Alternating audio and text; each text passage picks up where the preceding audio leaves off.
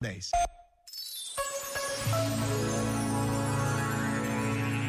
Rezar.